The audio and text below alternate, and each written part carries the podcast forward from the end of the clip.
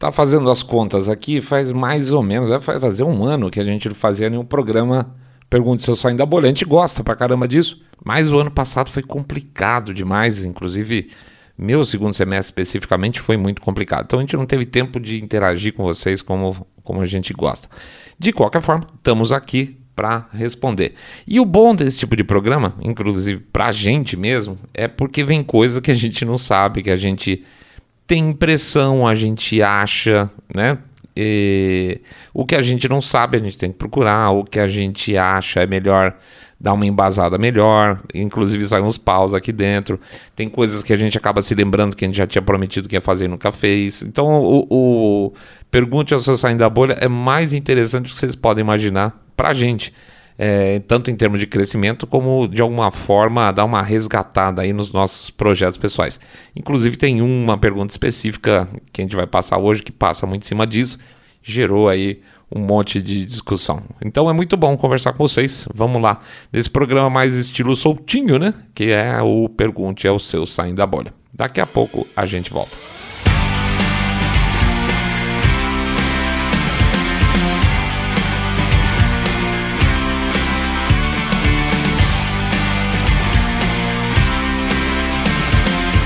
E vamos responder mesmo, viu?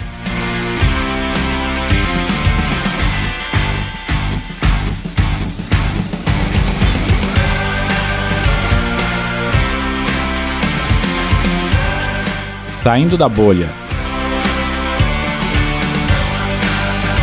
Menos notícia, mais informação para você. Vamos lá, nós estamos. Os programas anteriores do Pergunta se eu saindo da a gente juntava meio por temática, juntava por país e tal. Aqui não, a gente pegou, foi coletando tudo, coisas de, de Facebook, de Instagram, de é, Twitter, de DM que recebemos. A única bola fora que a gente deu, como a gente estava em gancho na época do YouTube, a gente esqueceu de anunciar para o pessoal do YouTube. Então não entrou pergunta por lá. E geralmente lá tem umas perguntas bacanas também. Engraçado como cada plataforma tem seu estilo específico. Vocês vão é, reparar que as, as perguntas são bem variadas em temáticas e na forma, é, no assunto. Isso é muito bom, tá? Vamos lá então. Vamos começar aqui pelo Edmar Valentim. Edmar Valentim, oi, tudo bom, rapaz? Você tá sempre. Ele é meio polyposition nosso lá no Facebook, viu? É, ele pergunta o seguinte: se eu saindo da bolha, quero saber a origem da expressão chapéu de alumínio. É uma expressão que a gente adora, usa toda hora, tá? Pelo que consta, pelo que a gente viu já uma vez, a gente foi dar uma reolhada para ver se não apareceu coisa nova.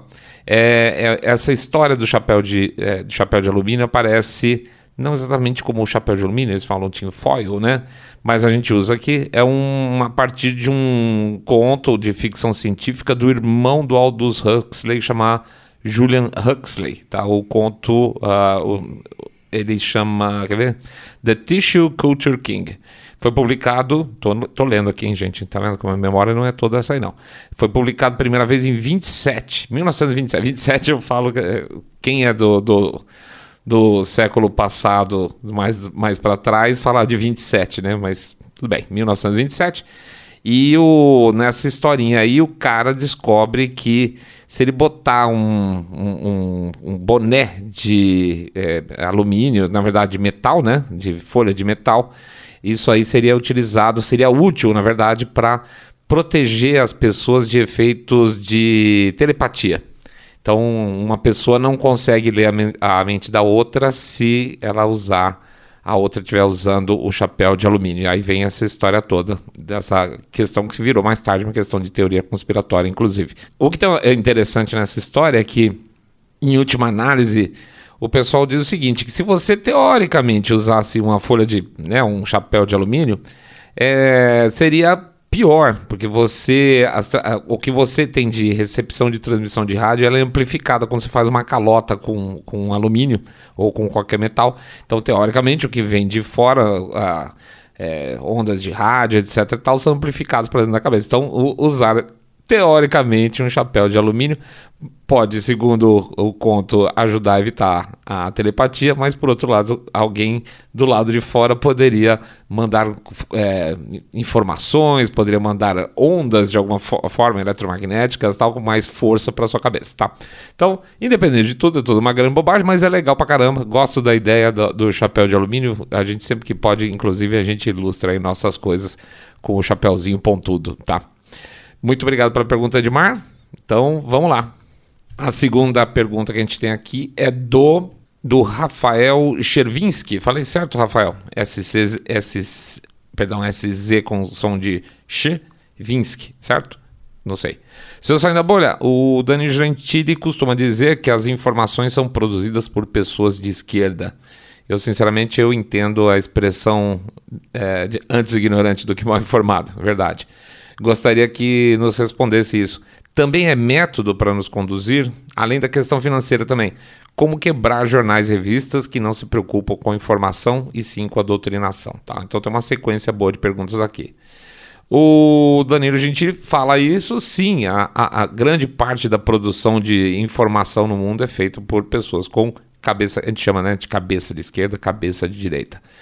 É, tem, um, tem um episódio nosso Lá de 2019, quando a gente começou, chama isso, polarização é o Katsu, tá? Botaram aqui na minha frente. Abril de 16, é, abril de 16, 16 de abril de 2019. O que, que acontece? Lá a gente tem uma, uma descrição interessante que é feita sobre como funciona a cabeça direita e a cabeça de esquerda, a partir de estatísticas, etc. Tal, muito interessante que de alguma forma faz com que as pessoas da área de comunicação, que deveria ser o meu caso, inclusive, é, tenham em princípio a cabeça à esquerda. Então é, é um processo até meio natural que você tenha publicitários, que você tenha jornalistas que tenham essa tendência. Só que conforme as coisas foram uh, degradando em termos de ensino, ou seja, na, na academia propriamente dito, e você passou a ter de um perfil onde você tinha uma distribuição ainda que meio anormal, vai, entre. Vamos, chutar total, tá? É, 30% de professores com cabeça direita e 70% cabeça de esquerda nesses locais. Com o passar do tempo, isso acabou. Praticamente hoje, praticamente toda a academia, principalmente na área de humanas, é de esquerda, o que significa que você acaba formando mais pessoas de esquerda que vão entrar nos, seus, nos jornais, que vão entrar nas, nas agências de publicidade e vão passar as, as informações que eles acreditam que são boas, tá? É, como você diz, é verdade, né? É, antes ignorado, é, antes ignorante do que mal informado, e é verdade, eu gosto de uma outra também, é melhor não ler nenhum jornal do que ler um jornal só, né? É, você pergunta, isso é método para nos conduzir? Eu acho o seguinte: existe a parte do método e existe a parte orgânica da coisa. A parte orgânica da coisa é meio decorrência, porque você, aquilo que eu falei, se você começa a formar pessoas só com cabeça de esquerda, e o jovem é muito mais fácil de ser. É, tratado para que entenda a, o pensamento de esquerda como algo mais justo, e o jovem é, é, em princípio, mais sonhador, aquela coisa toda. Enquanto você está nessa fase inicial da vida e você está cada, cada vez mais contratando pessoas nos jornais mais novas, é muito ruim, gente, sério. Outro dia eu estava vendo uma, uma coluna no Estadão, na verdade são os drops que tem na página 2 do Estadão, e eu estava vendo o, o, texto do cara, era um texto infantil, sério. A sensação que eu tive era que era um molecão que estava escrevendo. E eu tive a pachorra de sair procurando o nome do cara, achei o sujeito na, nas, nas mídias sociais e era o moleque mesmo. Ele estava substituindo uma outra pessoa, que eu não tive nem curiosidade daí ver quem que era, mas era, sei lá, era um cara de 20 e poucos anos, 25, 26, sei lá, alguma coisa nesse sentido. É, recém saído da, da faculdade, que estava com a responsabilidade de ter a página 2 do Estadal. Tá? Então, a partir do momento que você tem essa juniorização, você tira o cara automaticamente da, da faculdade, ele passa a ter um, a possibilidade de ter peso dentro do, de uma organização, isso serve para todas as organizações, você vai ter pessoas mais jovens, logo mais cabeça esquerda conduzindo. Se é a partir do momento que você tem a cabeça da empresa, aí sim, você tem a cabeça da empresa Com esse drive também, sim, passa a ser método, porque você vai selecionar. Basta que você faça uma seleção dentro dos quadros de uma maneira mais ou menos é, mal distribuída, propositadamente, você está tendo método sim, você está tentando forçar para goela abaixo as pessoas informações que não são verdadeiras, ou que são enviesadas, ou que são distorcidas. Eu entendo hoje que a grande parte da imprensa brasileira, internacional, tem esse objetivo, sim. E a mão de obra aí é abundante, tá? A, a mão de obra realmente é muito abundante. E você pergunta, além da questão financeira, como quebrar jornais e revistas que não se preocupam com informação e sim com doutrinação. É difícil, assim, não é impossível, mas é difícil porque quem manda hoje nos grandes grupos de comunicação e que são grupos de comunicação enviesados, são pessoas que já têm muito dinheiro. Então, tanto faz. Às vezes, assim, o cara, puxa vida, caiu a audiência. Não é muito o caso da Globo, não, mas vamos dizer assim, caiu 30%, 40% da circulação do Los Angeles Times. Ele vai continuar funcionando. Ele vai continuar funcionando porque tem um bilionário lá que tem a sua agenda de esquerda. Na verdade, não é uma agenda de esquerda, é uma agenda de capitalismo de compadril, né? Que vai fazer essa amarração constante entre Estado e, e, e os, as grandes corporações através de um discurso progressista. E aí, para ele, tanto faz se ele tiver tiragem de um milhão ou de 700 mil, ele não vai, ele não vai parar. Ele não vai parar, a não ser que isso não chegue num determinado momento que vire uma constante perda. A gente percebe essa queda hoje é, nas big techs, ou seja, elas estão é, demitindo uma barbaridade porque um pouco do show está acabando né? Um pouco desse show de, de é, enfiar na cabeça das pessoas essa agenda progressista 24 por 7 está acabando, está enchendo o saco das pessoas, elas estão saindo das plataformas e estão procurando coisas alternativas. Pode ser que você tenha realmente canais, você tenha jornais, você tenha redes de comunicação que não aguentem esse tranco, tá? E aí sim, você vai quebrar. Então é um processo natural simplesmente você dar as costas para aquilo que você não quer, que você não gosta. Então, por exemplo, eu tenho uma eu tenho horror à Globo News, tá? Não é que eu não gosto da Globo News, eu tenho horror. Eu não assisto e pronto. Aí a partir daí eu sei que eu estou ajudando de alguma forma a fazer a redução de audiência e, consequentemente, os patrocinadores vão ser menos interessados em investir naquele lugar. Mas é o que a gente pode fazer. Assim como é o que a gente pode fazer também com as marcas que fazem essa, esse showzinho woke você para de consumir. Eu sou chato, eu não consumo Nike, eu não consumo Uber, tem várias marcas aí que eu não consumo porque são marcas. É, é Ben Jerry's, além de ser um sorvete caríssimo, é, tem uma cabeça. A, a, o gerenciamento da empresa é totalmente é, progressista, então eu não consumo esse tipo de marca. Tá? Sempre que possível, então, consulta, vai atrás, bate papo, troca informação com os amigos e não consuma. Essa é, é a única ferramenta que a gente tem atualmente. Tá bom? Aqui eu vou pisar na bola fortemente, eu vou explicar, tá? Eu vou explicar e vou pedir para a pessoa por favor, se, se identificar se ela quiser depois. O que acontece? Entrou pelo Instagram essa pergunta. E na hora que a gente clicou lá para puxar a, a pergunta em si, ele entrou para respondidos e depois sumiu e a gente não conseguiu, não teve tempo de anotar quem mandou. Mas a pergunta é muito boa.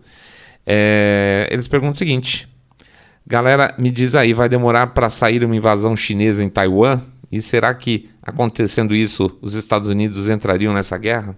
Olha, vou, vou, vou colocar a minha posição aqui. É muito complicado esse tipo de situação para você bater o martelo, tá? Veja, por exemplo, a gente errou forte aqui. A gente não imaginava que a invasão da Rússia fosse ser na época que foi. A gente até imaginava que em algum momento isso ia acontecer por causa das questões lá relativas a Donbass. Eles iam fazer em algum momento, de alguma forma mas a gente não acertou a data não. Quando a coisa estava começando a apertar lá e a gente falava, olha, não, os caras não vão fazer agora, ah, não, tá chegando frio, não, tá no inverno.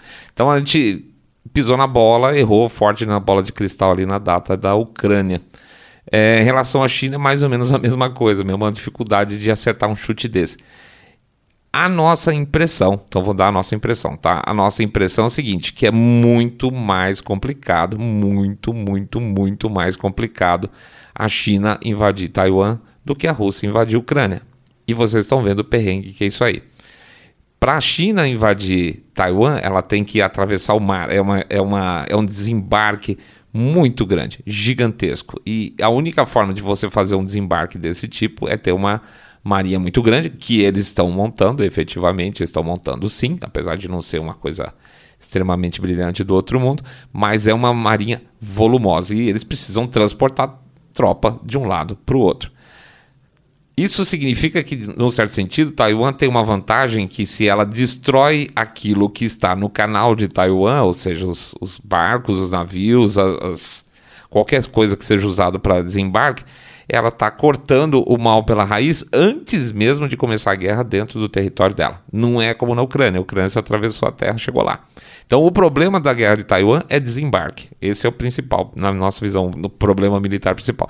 O segundo ponto é que, apesar do, da força ser desproporcional, automaticamente isso geraria um problema geopolítico gigantesco, onde você teria certamente, assim, eu não sei se os Estados Unidos entraria, provavelmente sim, mas certamente você teria, por exemplo, a entrada do Japão nessa história.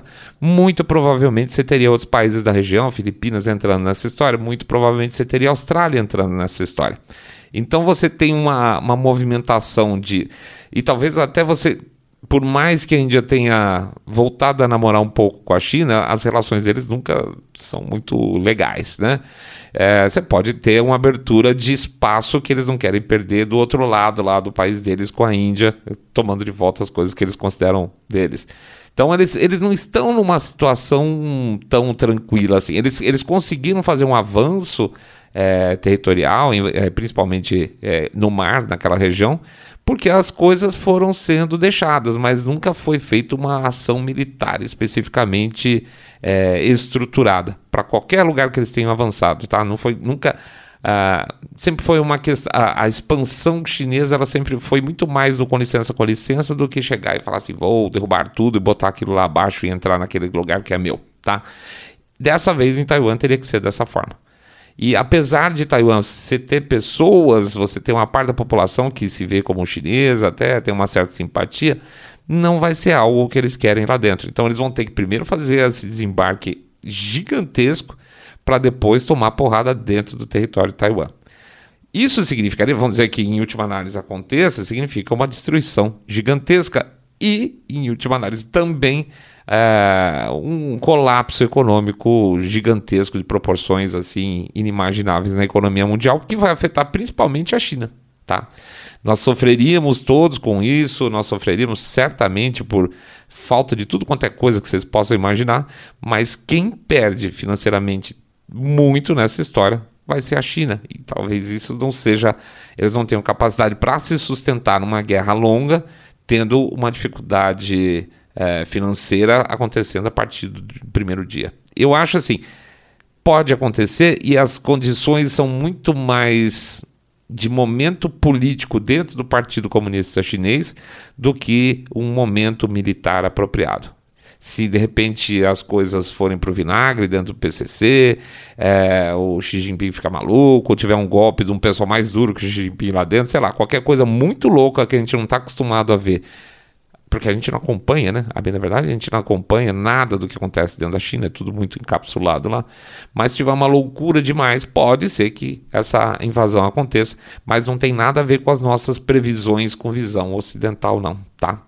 Se os Estados Unidos entrariam, provavelmente teriam que entrar. Teriam que entrar sim, até porque seria fácil vender dentro do, dos Estados Unidos para o público americano.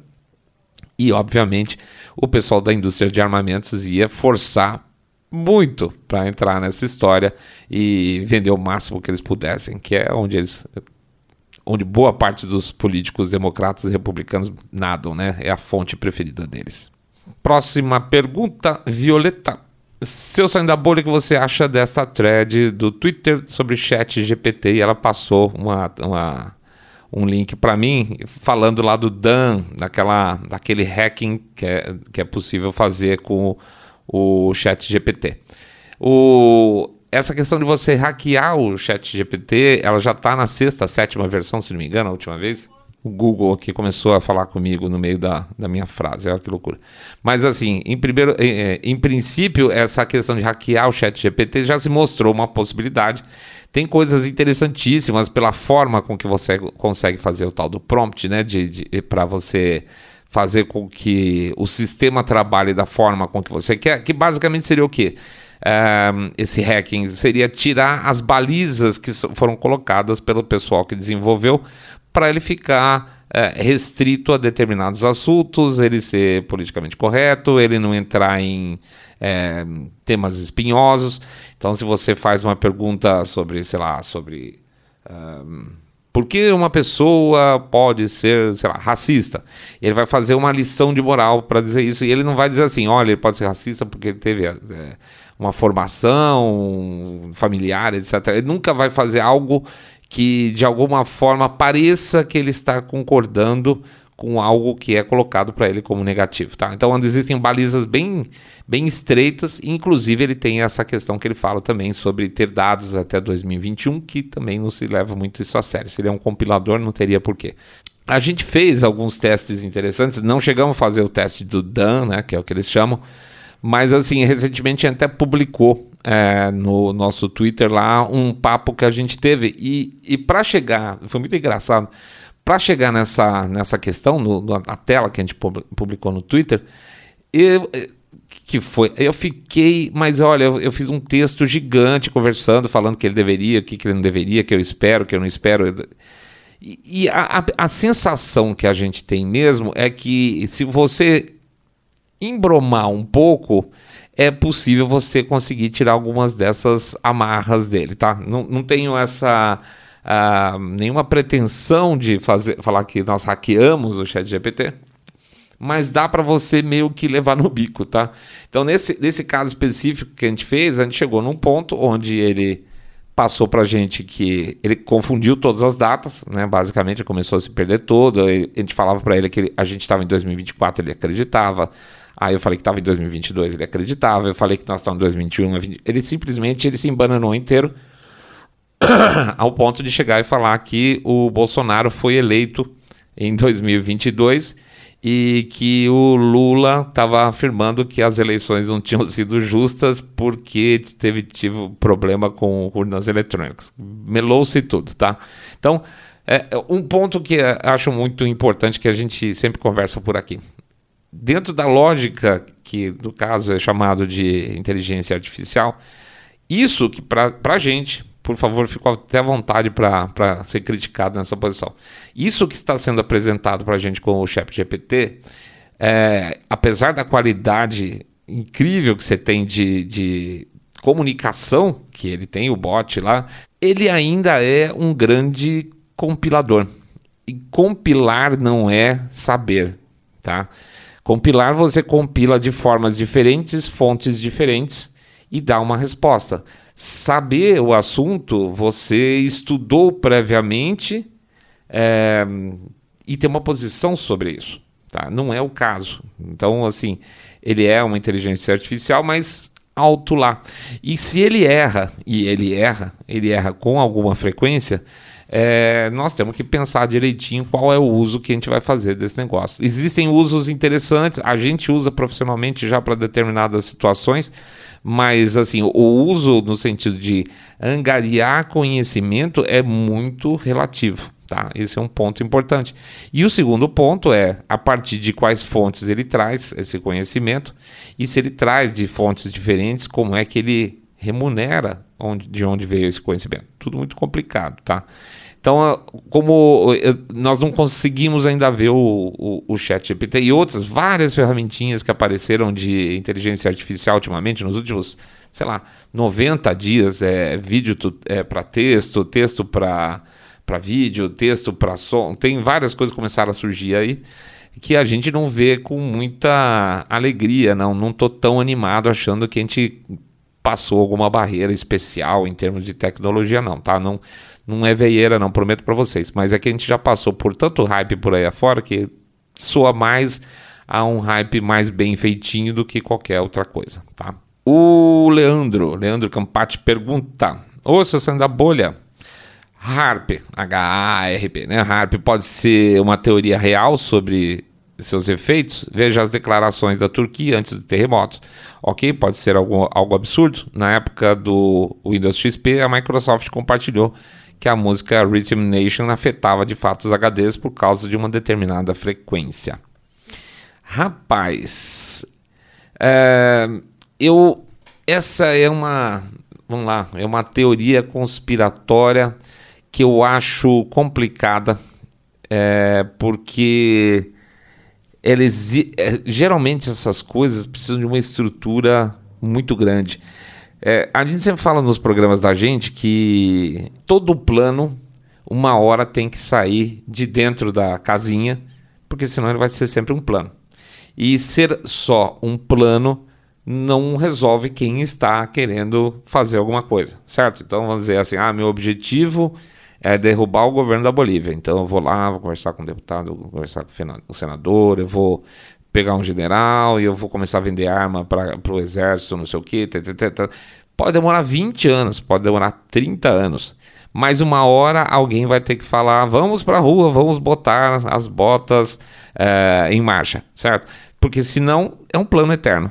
E na minha sensação, isso é um plano eterno porque ele tem uma teoricamente teria uma estrutura tão gigantesca que nunca foi usada de fato para algo que a gente tem algum tipo de conhecimento. Ah, ah, o terremoto aqui, o terremoto de lá, não tem como se comprovar nada, né? Então, para mim, ele é aquela famosa teoria que fica no cantinho, guardadinha na prateleira. Teoria conspiratória eu adoro, tá, gente? É, mas que ele não tem elementos suficiente pegando o nosso, sem querer fazer jabá, mas já fazendo, pegando os nossos pilares lá do, do, do, nosso livro Teorias Conspiratórias, ele não fecha muito bem. Então, normalmente, ele vai. É mais ou menos que nem os chemtrails, tá? Então, ele vai para lá para uma, uma prateleirinha guardada para quem sabe um dia aparece mais alguma coisa que comprove, não que comprove, mas pelo menos ponha fogo para essa teoria ficar mais interessante. Secoluquese. É, ele pergunta o seguinte.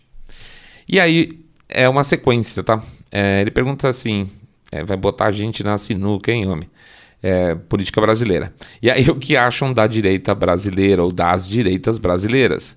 E ele bota uma sequência de é, questionamentos: infantil e sem maldade, ela é despreparada para o jogo político, ela é lacradora na rede social e pouco atuante no jogo, ela é desunida, ela é sem teoria, sem objetivo, sem saber onde quer chegar, ela é parada no tempo. O que, que a gente acha? Olha, a, a reclamação geral que se tem da direita é que ela é desunida. Mas eu acho que ela é desunida por característica, porque a direita é de direita, né? É, ah, puxa, mas existem diferenças nas nuances da esquerda, mas qualquer, qualquer forma que você coloca pensando no, na esquerda, ela sempre está voltada para o aspas interesse coletivo e quando você fala direito está falando para o individual. Então é mais provável que tenham pensamentos de direita individualmente diferentes que gerem a tal da percepção de união é, do que na esquerda. Só que tem um ponto importante que eu acho que aí está o erro da coisa. O problema não é ser desunida. O problema é aceitar que os indivíduos são diferentes, afinal você é de direita, né, pô? É, e aí, a partir daí, você fala assim: ah, tá ok, não, não concordo nada com ele, eu não, não concordo 10, 20, 30, 40% com o que ele fala, mas em princípio eu acho que ele tem um ponto de vista válido, ou em essência nós somos parecidos porque somos ambos direita. Esse eu acho que é o ponto. E aí eu acho sim que existe uma certa, uma certa infantilidade. E essa infantilidade é muito menos das pessoas do que e muito mais pelos meios. Como o, o, canal de discussão disso tudo são as redes sociais, e principalmente se você for pegar o Twitter, é um canal de discussão meio violento, né? Então, quando o cara discorda, ele, fala, ele não fala assim, ah, entendi seu ponto de vista, mas não concordo. Ele fala assim, vai se, né? Você está acabando com não sei o que lá, você está destruindo, não sei o que. Já vira um puta de um quebra-pau. Então, o meio que é a, a internet, que são as redes sociais, é que faz com que essa teórica desunião, que eu não, não vejo muito dessa forma, ela acabe sendo uma desunião, se torne uma desunião violenta. E aí, se você per pergunta infantil, às vezes é porque não existe essa percepção, tá? Acho que as pessoas deviam estar mais atentas de que Graças a Deus, nós somos todos diferentes, inclusive na direita. Se ela é despreparada para o jogo político, sim, a direita brasileira é sim. Talvez eu acho que é muito novo, né? É... E demorou também. Em parte porque quando surgiu esse catalisador, que foi o Bolsonaro, as pessoas elas centraram na, na pessoa, muito mais na pessoa do que na causa. É, então aí perdeu-se um tempo também em, estruturar um, é, partidos ou grupos talvez mais é, batalhadores, vamos chamar assim, para que as causas fossem é, é, explicadas melhor para a sociedade. A gente ficou muito voltado para a figura dele. Putz, ele falou, é isso aí, ah, eu concordo tal. E quem não concordou, mesmo sendo direita, eventualmente, não concordou fortemente também. Então isso não é bom, né? Quando você amarra tudo numa, numa coisa só, você acaba tendo grandes perdas. Mas isso acontece na esquerda também, independente de qualquer coisa. Nós estávamos conversando outro dia, é, uma coisa que a gente achou interessante, que aconteceu aqui no Brasil, do lado oposto, pela esquerda a, a comunidade LGBT, por exemplo, ela ficou muito amarrada na esquerda brasileira e principalmente em figuras petistas. A partir do momento que você essa turma toda afundou durante esses anos todos para trás, você levou junto a comunidade LGBT, né? E aí ficou aquela coisa chata, ficaram só os chatos petistas da comunidade LGBT gritando. Então, esse, isso é um mal que você tem quando você bota todos os seus ovos num saco só se você tem uma causa, e no caso a redução do Estado, é, liberdades individuais, seja lá qual for o, o, seu grande norte, é isso que tem que ser discutido, independente de, do restante das posições que as outras pessoas têm. Você vai achar muito mais aliados do que inimigos no final das contas. Não acho que ela seja parada no passado, ela é simplesmente ainda imatura. Mas veja, lá fora a direita também é uma bagunça, viu? É difícil. Se você pegar, por exemplo, na Alemanha, os caras não conseguem fazer um partido decente. A AfD é uma bagunça do cacete. Se você for para Inglaterra, os Tories lá dentro, eles estão tomando uma surra do pessoal que praticamente é, é, dos globalistas, vamos chamar assim, que tem uma visão que você olha e fala assim, não, isso aqui não é, não é conservador de jeito nenhum. Os republicanos você tem as brigas lá dentro entre os magas e os, os rhinos, que também são mais muito mais é, os centrões deles. Se você for para a França, você tem uma dificuldade grande também. Você tem uma centro-direita bem a pastelzona, e aí do outro lado você tem a, a Le Pen. E olha que interessante, quando a Le Pen estava indo bem nas eleições, teve muita gente criticando, porque durante a campanha ela ela teve que fazer uma coisa mais soft. Já começava a falar: ah, eu tô achando que a Le Pen não é isso tudo. Não, ela tem uma necessidade política aí pela frente que ela tinha que, no mínimo, tentar ser eleita para tirar esse monte de socialista, ou pelo menos é, o Macron, que a gente já sabia qual era a pegada dele. Então, é, não é fácil, não é fácil a direita ser organizada. De fato, para mim, a esquerda ser organizada é muito mais simples, porque você tem, de qualquer forma, você tem uma visão de aspas, interesse coletivo, tá? O Vinícius Souza, ou oh Vinícius, grande Vinícius Souza, Vinícius Souza, ele, ele já tem até uma plaquinha de, de patrimônio do Saindo da Bolha. É, ele pergunta o seguinte: é, ele já perguntou uma vez, a gente já discutiu um pouquinho sobre isso, a imprensa brasileira ou americana, o que, que é pior?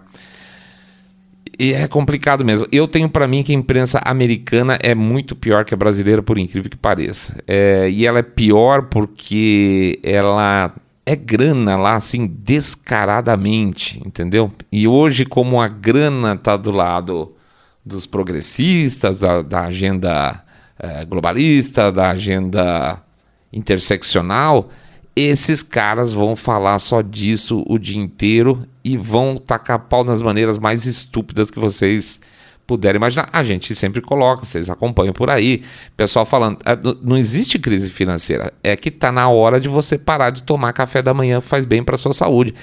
É descarado o negócio. É, a, as justificativas para o mal que é feito para a população americana, hoje na imprensa americana, é descarado. O que vai acontecer daqui a pouco é eles falarem: olha, se você morrer mais cedo é ótimo para você, faz bem para sua saúde, porque eles não estão nem aí para o público deles. A grande vantagem, a grande vantagem dessa história, que a gente sempre fala, o que acontece lá fora mais cedo, mais tarde acontece aqui, significa que sim, a gente vai para um caminho cada vez mais semelhante a isso, mas que assim que começar a cair lá, vai começar a cair aqui também. Então eu acho que hoje, apesar da pergunta anterior que a gente conversou lá atrás com, com, sobre a possibilidade de você ter uma mudança de padrão editorial só por grana, isso não vai acontecer. Não vai acontecer por um aperto a patrocinadores, esse tipo de coisa. Tá? Os, os, patrocinadores têm áreas de marketing progressistas, os jornais têm jornalistas progressistas. Isso não vai mudar. É, e não vai ser porque cortou dinheiro. O que vai acontecer é que eles vão perder espaço falando cada vez para menos pessoas, e aí você vê caras como o Joe Rogan que consegue botar no bolso até a Fox no horário que ele está no ar tá? Mesmo a Fox sendo conservadora, e a Fox já é a somatória das audiências de CNN, com MSNBC e tudo mais. Então, as mídias alternativas vão sim, vão ganhar muito espaço e esses caras vão falar cada vez mais para menos gente, até o ponto que eles vão estar tá falando para uma franja pequena aí de radicais é, interseccionais, é, pseudo-terroristas na minha cabeça, tá? É, esse eu, eu acho que é o nosso caminho. E, a, e o caminho da imprensa americana, que está pior que a imprensa brasileira, é esse: é um, praticamente um processo de autodestruição por falta de público. Tá? O Décio Paroli pergunta: de onde saiu esse interesse de vocês por teorias conspiratórias? Olha, Décio, na verdade, as teorias conspiratórias vieram para a gente. A gente nunca tinha pensado muito no assunto. E quanto mais a gente. É, quando a gente escreveu o Trelê, é, a gente chegou a pensar antes de falar sobre teorias conspiratórias, mas faltava uma estrutura por baixo disso. As teorias conspiratórias elas começam a aparecer para a gente a partir do momento que você trelê, vai. Por isso que o caminho é meio inverso. Porque você começa a ver uma história e você guardou essa história que foi apresentada para você pela mídia de uma maneira diferente, certo? Vamos dizer, aconteceu um fato A a mídia apresentou esse fato A de certa maneira, você desconfia. Aí você vai procurar o que tem de verdade sobre esse fato A, se ele aconteceu dessa forma que ele aconteceu, como disseram, se aquelas pessoas que é, geraram o fato A são aquelas que falaram que são mesmo. E aí você começa a achar furo nesse monte de coisa e você fala: pera, então eu treli e agora entendi direito o fato A, mas tem um, um subproduto dessa história. Mas por que, que não apresentaram o fato A do jeito certo? E isso vai para uma gavetinha tá? Fica um negócio meio estranho. Mais tarde você tem uma história do fato B e você acaba passando pela mesma situação, porque isso, porque aquilo, etc e tal. Na hora que você olha e você vai pôr na gavetinha, você fala, puxa vida, esse fato A está coligado com esse fato B de alguma forma. Olha, são as mesmas pessoas, são os mesmos caras, é a mesma instituição, etc e tal. E aí você começa a popular as suas gavetinhas e começa a ver as interrelações. E quando você vê essas interrelações, começam a aparecer as lógicas conspiratórias. Puxa vida, sempre esse bilionário, sempre essa forma de agir, é, é, igual em todos os países, são sempre as mesmas ONGs e assim por diante. E aí você vai montar as suas teorias conspiratórias. Quando você monta, entre aspas, suas teorias conspiratórias, ou você, como a gente gosta de falar, você adota algumas teorias conspiratórias que você gosta, é, automaticamente você começa a entrar num processo de aprofundamento sobre aquele tema. Você fica curioso, não tem jeito e aí a coisa se expande. Então, assim, o interesse em teorias conspiratórias é um subproduto, em certa forma, de Trelê. É aquilo que sobrou, que ficou sem resposta, das razões que você tem para que aquilo que foi apresentado para você de uma forma não deveria ser ter sido desse jeito, tá? Tem mais uma última aqui, não tem mais duas. Cássio, Cássio, perdão, perdão. O que vocês acham dessa coisa de pronomes que discute tanto nos Estados Unidos a ponto das pessoas colocarem isso nas bios dela no Twitter, por exemplo? É, é, é difícil não qualificar isso de loucura coletiva, tá? É, é, muito engraçado a pessoa imaginar. É, é uma inversão de valores gigantesca, né? Porque você tem uma língua que é uma coisa fantástica, que é a maneira com que a gente tem de nos, nos entendermos todos, é, de saber nos dirigir as pessoas e passar as mensagens corretas, de poder tratar as pessoas com respeito, na verdade. Então, vou dizer, é uma mulher, vou chamar ela de senhora, vou, um homem, vou chamar de senhor, aquela coisa toda. E, e, entender os papéis que as pessoas e as coisas têm dentro da nossa sociedade, dentro da nossa civilização.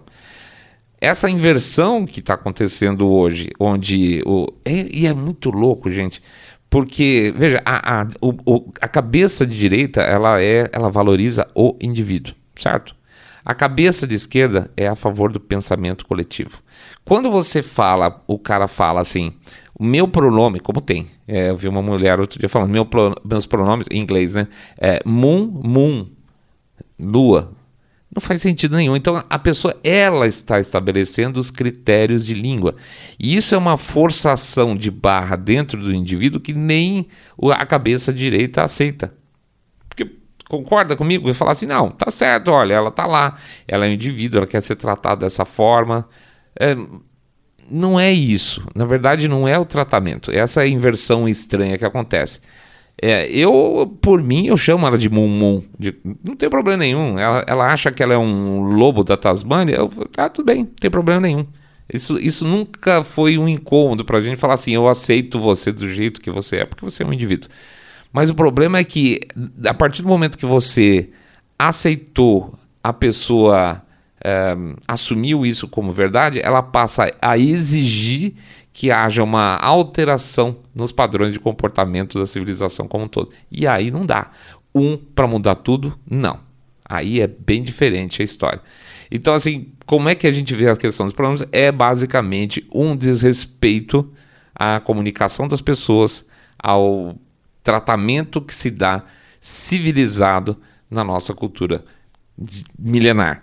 É mais do que simplesmente é, pedir que a pessoa seja tratada de certa forma. Isso aí não é um problema. Isso é exigir que o todo mude por causa de um indivíduo só. E aí isso beira insanidade mental.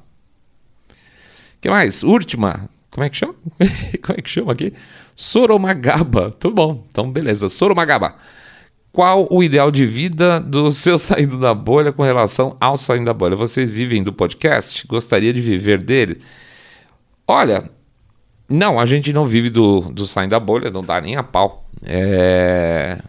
Longe disso, imagina. É... Gostariam de viver dele? A gente gostaria de viver, eu pelo menos gostaria, eu gostaria de só fazer isso. Ah, sim, gostaria. Mas eu gostaria de viver desde que o, o modelo de negócio não fosse esse, obviamente. Por, quê? Por que isso? Porque, primeiro, a gente depende de plataformas de terceiros. Então, vamos supor que é, tem milhão de pessoas ouçam a gente no YouTube, a gente está tirando um puta monte de dinheiro lá do YouTube, e aí eu, eu falo alguma coisa de vacina e o YouTube cortou, acabou, certo? E eu vou, vou vender lata, né? Então não, não, não dá. Primeiro, eu não posso ter um negócio que não é meu. É um negócio que depende da veneta de quem é o responsável pela aprovação de conteúdo em outras plataformas. Não dá para ser desse jeito. Então não existe confiança para que aconteça nesse modelo de negócio. E aí, como a gente falou num, num dos últimos episódios nossos, ah, ganhar dinheiro ou falar o que é. Hoje a gente prefere falar o que a gente precisa e não ganhar dinheiro a partir disso. Ah, se for possível em algum momento a gente misturar essas duas coisas, é o famoso emprego ideal, tá? É, o ideal de vida, então, do seu saído da bolha em relação ao saindo da bolha é que um dia ele possa ser autossuficiente, é, mas não de maneira instável, tá? É, não, vamos dizer, ah, cortou-se o YouTube e eu não tenho mais dinheiro do patrocínio do YouTube. A gente não tem nada, a gente ganha, sei lá, 30 reais até que tiraram, desmonetizaram a gente. Mas vamos dizer que a gente tivesse uma puta grana ganhando no YouTube. É, desmonetizou tudo bem, por quê? Porque continua tendo é, doações do Pix, certo? Pois é, só que se você tirou um milhão de pessoas que assistiam de você, as pessoas vão esquecer do, de você e desse milhão de pessoas, os doa, boa parte dos doadores do Pix não vão doar mais Pix porque não vão lembrar do canal, certo? Então você não só perde na doação, como você perde também na monetização. É muito difícil essa instabilidade você poder imaginar que você vai poder viver disso nesse modelo de negócio nosso atual, tá? Principalmente se vocês forem considerar que o, o seu saindo da bolha, o seu saindo da bolha, o Mr. Way e o Rogerão, os três têm mais de 55 anos, tá? 56, 56, 56, 57. Essas são as nossas idades. Então, se juntar tudo aí, dá cento e tantos anos, 160 anos, 170 anos. Então, a gente tem que se cuidar, tem que estar é, tá pronto para alguns sustos que a gente vai ter na vida aí pela frente. Como diz o Mr. Way, a gente está mais perto de morrer do que dos 50. É, que coisa terrível.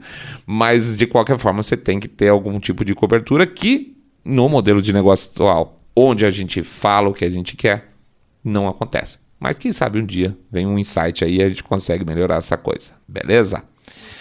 É isso aí também. Nossa, eu falei bastante. Eu falei, nossa, não vai dar meia hora tal. Eu falo pra caramba.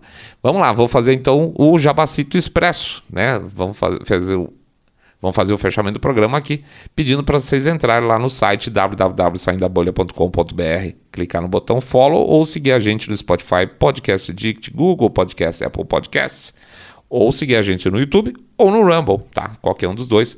Likezinho, comentário e sininho lá para seguir a gente.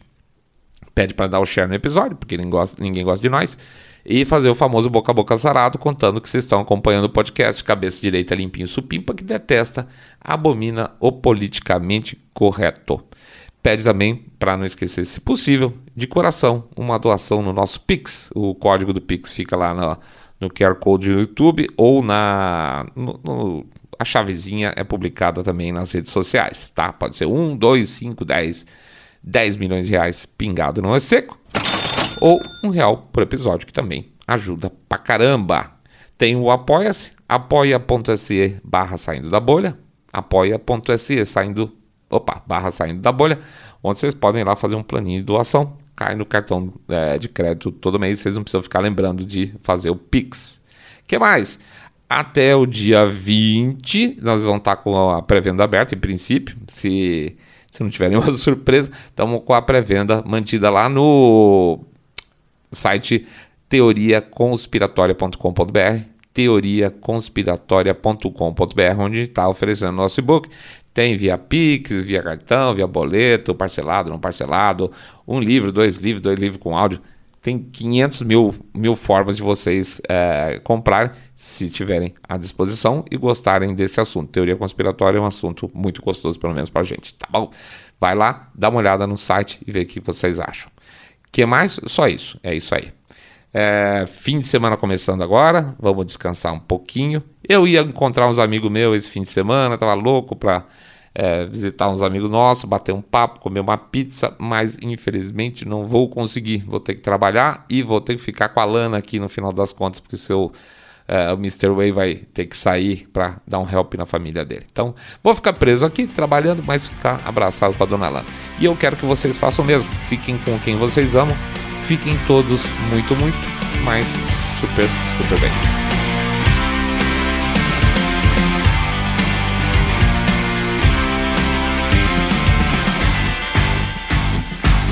Saindo da bolha.